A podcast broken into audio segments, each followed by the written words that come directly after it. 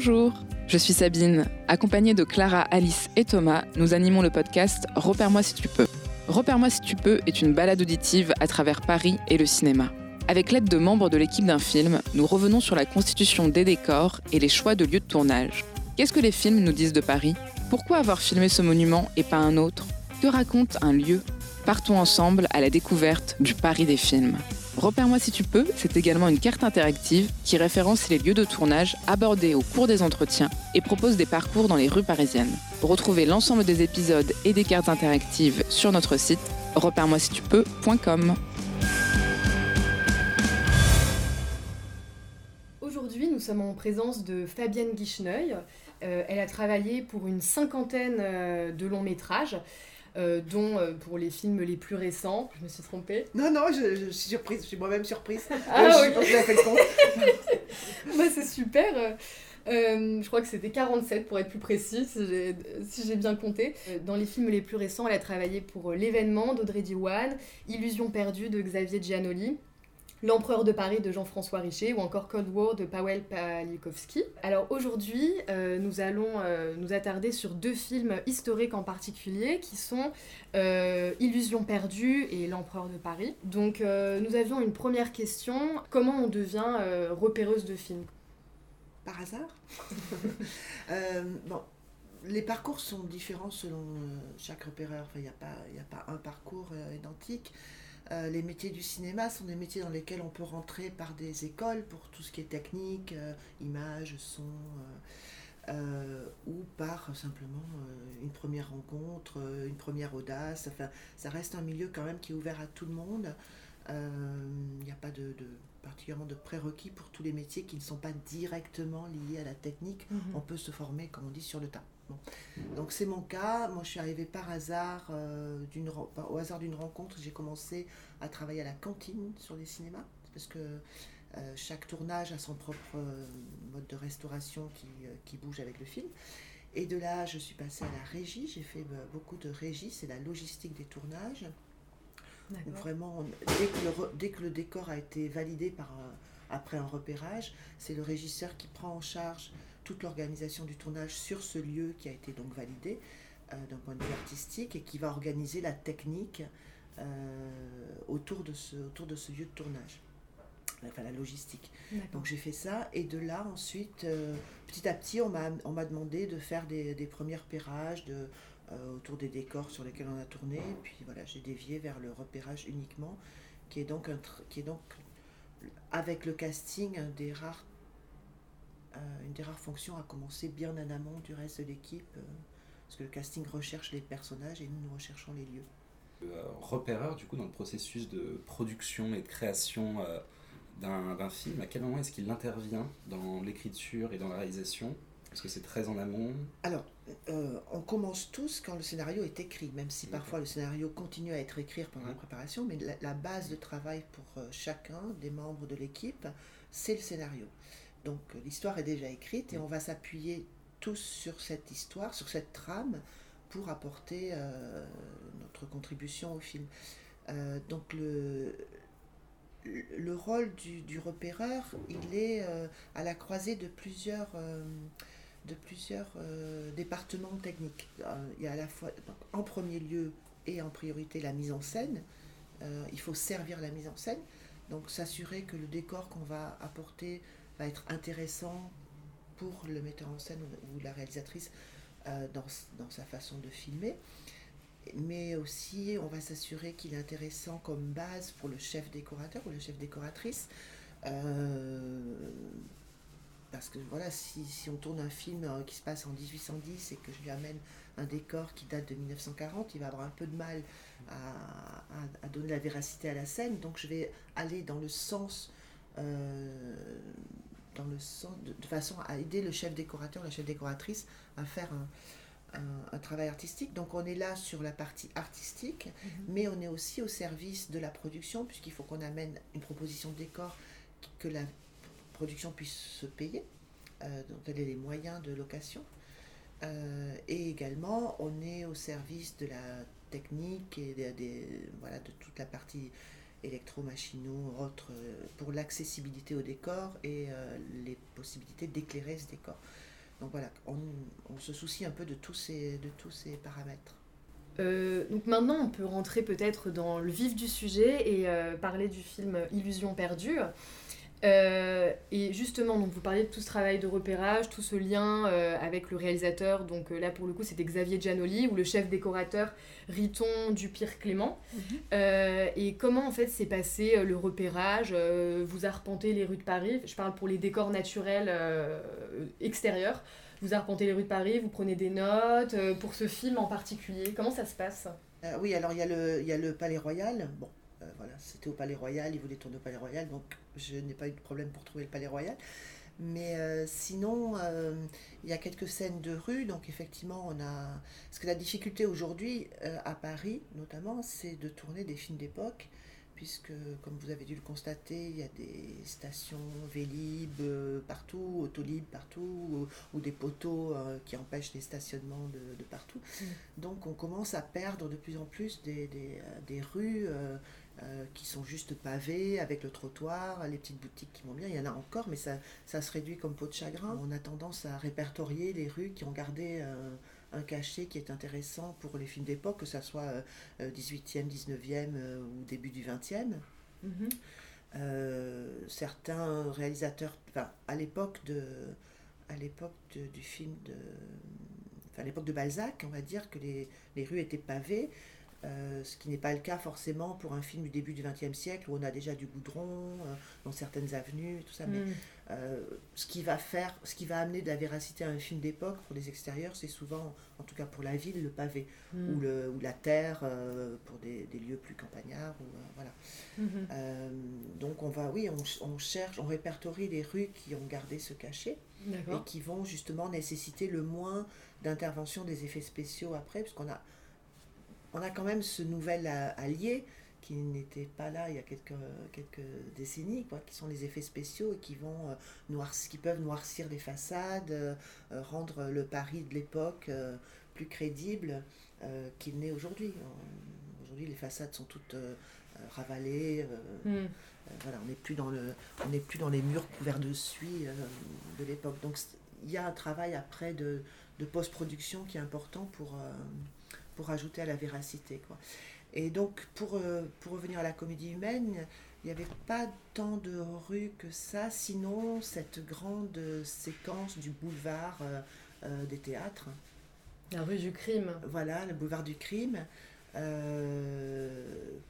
a cherché dans Paris, avec l'espoir que les effets spéciaux feraient des miracles, mais on a encore des limites à ça. Donc, euh, à un moment donné, on a envisagé de tourner sur le vrai boulevard du Temple, euh, que vous voyez sans doute euh, dans toute sa splendeur moderne, actuelle et, bitumée du moment. Donc, bon, voilà, avec tous les feux, la circulation à bloquer, c'était vraiment une, usine à gaz, on a renoncé.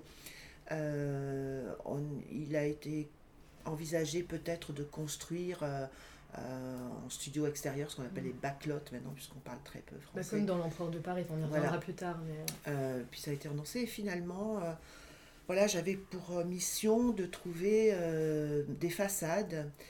parce que même si les effets spéciaux interviennent, ils ont besoin de contrôler les ombres si j'ai bien compris, hein, parce que c'est très, très pointu. Donc pour, pour recréer ce boulevard du crime tel qu'il est à l'époque, c'était une succession de façades de, de théâtre en fait, euh, donc j'ai cherché euh, des façades qui pourraient rappeler des façades de théâtre sur lesquelles on pourrait s'appuyer avec des portes parce qu'il y a toute une histoire de, quand on est quand on filme au rez-de-chaussée qu'ensuite on fait des trucages il faut quand même que les que les, les personnages euh, puissent interagir avec le rez-de-chaussée tout ça. Donc on était en repérage et je, je vois se détacher de la façade d'une des façades du château de Fontainebleau un chapiteau, voilà, un chapiteau comme euh, il y avait sur, à la façade de certains théâtres, quoi. Et euh, voilà, ça m'est apparu, euh, ça m'est apparu d'une façon évidente qu'il y avait là la possibilité de s'appuyer sur, sur, sur l'existant pour faire en effet spéciaux le fameux boulevard du crime. Et c'est ce qui a été fait. Justement, euh, comment avez-vous choisi euh, bah, toutes les toutes les, tous les théâtres en fait dans lesquels sont, ont lieu les représentations, que ce soit l'opéra? Euh, Alors, comment ben, vous avez choisi ces théâtres Moi, je les, alors pour ma part, le choix s'est fait par époque. C'est-à-dire, c'est pareil, je suis pas, j'allais pas lui présenter. en fait, bon, on sait que les théâtres ont pour la plupart tous brûlé au 19e siècle, puisque c'était tous en bois, et voilà, donc la plupart des, des théâtres existants aujourd'hui ont été refaits euh, n'ont pas leur, configuration d'origine, à part euh, l'opéra comique, euh, Garnier, voilà. Mais, mais encore là, on est. Si, parce que même Garnier, ça a été refait. C'est-à-dire qu'on est, on est, on est bien, à bien amont, bien en amont. Non, le seul qui n'a pas été refait, je crois que c'est le, dé, le Déjazé. Hmm. Avec la fresque au plafond. Donc, en fait, moi, je suis allée voir tous les théâtres d'époque euh, et puis ensuite, on a, on a un petit peu évalué euh, euh, ce qui convenait le mieux. Enfin, c'est surtout Xavier Giannoli hein, qui, a, qui, a, évalué avec son chef décorateur, son chef opérateur, ce qui allait convenir le mieux à la façon dont il voulait tourner les scènes en termes de, de, de taille, de, de, texture, puisque comme ils ont tous été refaits, rien n'est vraiment d'époque, mais même si on peut, voilà, ça peut faire la blague à l'image, quoi. Donc, euh, un des théâtres, les, deux théâtres principaux, enfin les trois, il y a l'opéra comique, il y a le, euh, le, théâtre du château de Compiègne, qui a cette particularité d'être rectangulaire, ce qui l'intéressait beaucoup euh, Giannoli, mmh. parce qu'il avait une spécificité et le théâtre de Jazé, euh, dans lequel on a fait enlever tous les fauteuils qui n'étaient pas d'époque, ce qui n'était pas une mince affaire, parce que le, le parc, est, lui, est d'époque, il est très fragile. Voilà, donc euh, il y, a eu derrière une logistique énorme pour euh, pouvoir rendre le théâtre mhm. dans leur configuration d'époque. D'accord. comment ça se passe pour se replonger dans éventuellement les œuvres de Balzac, étudier les documents d'époque pour réussir à voir à quoi ressemblait Paris à ce voilà, bah, oui, donc la, euh, parfois l'équipe euh, mise en scène euh, ou la production, quelqu'un à la production ou à la déco a travaillé en amont et a fait toute une recherche documentaire sur laquelle on peut s'appuyer. Mais souvent au repérage, on est les premiers à commencer. Le scénario, c'est l'outil de travail quasiment unique et commun à toute l'équipe. C'est vraiment le squelette sur lequel on s'appuie tous pour, pour savoir ce qu'on a à faire dans, dans, dans le film.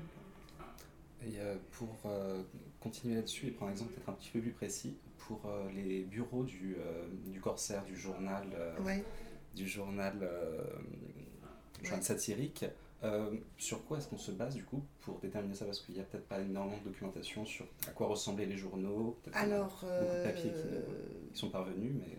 Oui, il y, a, y, a y, avait une documentation sur le il y avait des, gravures, des dessins, des choses comme ça, mais effectivement pas sur ce lieu-là. Donc après, il y a l'imagination du chef décorateur. Euh, là, pour le coup, c'est vraiment la proposition artistique du chef décorateur de, de dire, ben voilà, moi j'imagine ça comme ça, tout ça. Donc, euh, euh, un grand espace avec des, plusieurs, euh, plusieurs. Comme en fait une version euh, ancienne de, d'une rédaction de journaux aujourd'hui. Avec le petit bureau vitré. Voilà, des petits bureaux vitrés en enfilade bon, qu'on imagine. Enfin voilà, donc en version, en version ancienne. Et, et donc c'est à partir de ce désir artistique du chef décorateur, de sa proposition artistique qui est validée par. Dans, sur le principe par le réalisateur, que moi je vais chercher un lieu qui peut accueillir cette, cette mise en décor-là. Euh, donc je, je, suis chargée, moi, de, de trouver des matières. Euh, je ne vais pas lui amener euh, des fenêtres en PVC ou des choses comme ça. Enfin voilà, donc je vais aller chercher un lieu où le sol est, dans un plancher d'époque, avec des poutres, avec des fenêtres à petits carreaux. voilà, tout ce qui peut le plus possible l'aider à reconstituer un, un décor d'époque. Et en l'occurrence, c'est un lieu désaffecté dans un hôpital. Euh, peut-être qu'on peut passer du coup à l'empereur de Paris. Ils ont reconstitué en fait tout un quartier, je crois que c'est le quartier de la Bièvre. Voilà, exactement. Et, vous, à quel moment en fait, euh, vous, pour l'empereur de Paris, vous avez surtout travaillé sur les décors intérieurs ou vous avez aussi cherché par exemple des décors, euh, je crois que c'était sur un ancien aéroport que tout a été construit. Euh, tout à fait, vous êtes très, très bien renseigné. c'est notre euh, travail. oui, oui, c'est, on a cherché, d'abord on a commencé à chercher le lavoir. On a cherché, voilà, à savoir si on pouvait tourner, si on pouvait construire le décor autour d'un lavoir préexistant ou d'une, ou d'une halle préexistante, des choses comme ça. Et donc on a un peu répertorié, on est allé voir un peu tout ce qui existait encore de, de, halles en bois et de, grands lavoirs ou de retenues d'eau d'époque autour de Paris. Et, euh, et finalement, euh, voilà, il y a toujours des, contraintes parce que juste à côté, il y a le petit pavillon euh, euh Kaufmann et Broad où il y a je ne sais quoi, ou un Super U, voilà, qui fait que on, on, on, est forcément restreint dans un décor naturel quand on veut recréer quelque chose d'une ampleur telle que telle qu'il a fallu pour cette scène autour de, autour de la Bièvre. Donc, euh, assez vite, le chef décorateur, euh, très talentueux, euh, Émile Guigaud, a, déterminé qu'il fallait tout, tout recréer. Et, et, pour ce faire, qu'il allait falloir trouver un terrain qu'on allait creuser sur, je ne sais plus combien, c'était 80 cm de profondeur, remplir, recréer la bièvre, remplir d'eau, créer une roue euh, qui, euh, qui entraîne, euh, je ne sais plus quel, quel, quel, moulin, enfin je ne sais plus hmm. comment, ça, comment ça fonctionnait. Mais voilà, donc il fallait trouver ce terrain sur lequel on allait reconstruire toutes les façades du Paris de l'époque, de ce quartier de, de Paris de l'époque. Et voilà, donc on, est parti en quête de, de, ce terrain. C'est mon hmm. collègue qui, qui, a cherché ça. Et à un moment donné, on, on a su qu'il y avait cette base euh, aérienne qui était désaffectée euh, dans l'Essonne. Donc euh, il est allé voir la, la, communauté de communes, voir s'ils accepteraient qu'on s'installe le temps du tournage. Ce qui a été accepté. Et euh, parce que bon voilà, un tournage c'est aussi des, euh, des subsides pour indirectement pour les, pour les territoires. Et là-dessus, ils ont pu construire tout ce décor comme on, comme on le faisait en fait à Hollywood ou à, comme on le fait à mhm. Hollywood ou à Cinecittà. Ou, enfin, voilà. Mhm. Il y a des décors dans les studios, mais il y a aussi des décors en extérieur des studios qui sont construits. C'est ce qu'ils appellent maintenant les backlots. Euh, les arrières les arrières cours je sais pas comment on dit ça quoi. C'est des studios extérieurs en fait. Moi je préfère euh, le dire en français. Et, euh, et donc ce qui fait que ce décor est resté longtemps. Et ensuite c'est un, un, opérateur de studios de cinéma TSF qui a qui a repris la gestion et qui depuis permet à d'autres tournages de, de, de, construire leurs décors Astérix, enfin voilà, tout, tout, tous les, décors qui ont besoin euh, à la Tour Eiffel, enfin Eiffel pour, euh, pour la Tour Eiffel, euh, voilà, mm. se servent de ce lieu qui offre l'avantage d'avoir un, un, espace couvert pour le matériel. Il y a des anciens hangars et, et énormément d'espace extérieur pour construire les, mm. les décors, puisqu'en fait, ce qui est construit, ce sont à hauteur peut-être d'un premier, premier ou deuxième étage de, de, des façades. Euh, et ensuite, tout le reste, c'est des effets spéciaux. En tout cas, pour, le, pour euh, Vidocq, on a, enfin, pour, euh, oui, pour l'empereur de Paris, c'était les façades des maisons avec les colombages et tout ça. Donc, ils ont construit, je crois, à hauteur du premier étage. Et ensuite, tout le reste, puisque tout ce qui a besoin tout ce qui est à hauteur de comédien a besoin d'être construit en vrai. Hmm. Et ensuite, tout ce qui est au-dessus, il n'y a pas d'interaction de comédiens, donc les effets spéciaux peuvent s'amuser à construire ce qu'ils veulent. Quoi, voilà. Hmm. Donc c'est ça, c'est à ça que servent les, les, euh, les studios extérieurs, c'est à construire des, euh, à hauteur de comédiens pour ensuite que les effets spéciaux fassent le reste. C'est intéressant de repérer, euh, enfin là c'est hyper méta, de repérer un lieu dans lequel vont être construits des décors. J'avais fait ça, enfin si je peux faire une digression sur un autre film, sur Mesrine, il fallait construire la, prison au Canada. Et c'est pareil, on, est allé chercher un terrain en pleine forêt. Euh, sur lequel il n'y avait rien et qui permettait à la décoration de, construire euh, euh, comme il voulait. Quoi. Et oui, vous continuez sur, sur les décors, vu l'ampleur de la construction des décors et la force de la proposition, proposition artistique, j'imagine que les décors ont du coup été construits en amont.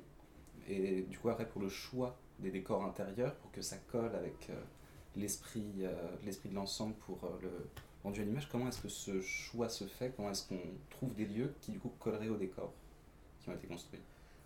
Euh, Je pense surtout aux bah, décors intérieurs euh, naturels pour représenter les bas-fonds de Paris, pour euh, toute cette partie-là. on est sur Vidocq. non, non, mais alors, beaucoup de choses ont été construites là-bas quand même, hein, même, les même les intérieurs. Par exemple, il y a la, la, scène euh, euh, de, de, la chambre qui brûle, si je Ah oui, euh, tout ça, ça a été construit en fait. Mm. ce sont des intérieurs qui ont été construits avec. puisqu'il y a aussi des hangars qui permettent de faire des studios et tout ça. les le souterrain n'a pas été construit. Non. Ah. Alors le souterrain, c'était notre paire de manches aussi, effectivement, parce qu'il y avait toute cette déambulation, cette course-poursuite, la, la, bataille et tout ça. Et là, on s'est heurté souvent à des... Alors, il y avait des problèmes de sécurité par rapport à si on était sur du gypse ou du calcaire ou je ne sais quoi. Euh, ensuite, il y avait des problèmes d'accessibilité du matériel. Donc, euh, euh, les catacombes n'étaient pas très accueillante par rapport à cette scène parce que trop fragile. Euh, voilà, donc pour nos auditeurs, c'est la scène euh, de poursuite entre euh, Vidocq et Nathanaël voilà. à la toute fin. Et, non, oui, il y a, y, a, y a, un premier combat dans les.